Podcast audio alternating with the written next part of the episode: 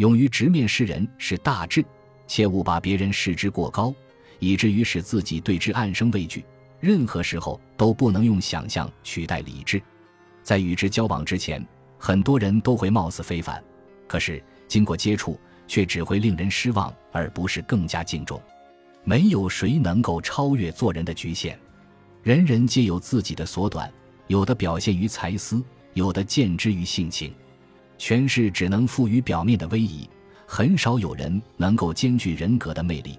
所以，命运之神常常会让位贤者少得以为惩戒。想象总是先行，并有夸大之癖，不仅着意实况，而且还会辅以该当。请用经过历练的清醒理智纠正想象的虚妄吧。不过，应该不因愚钝而鲁莽，不因审慎而怯懦。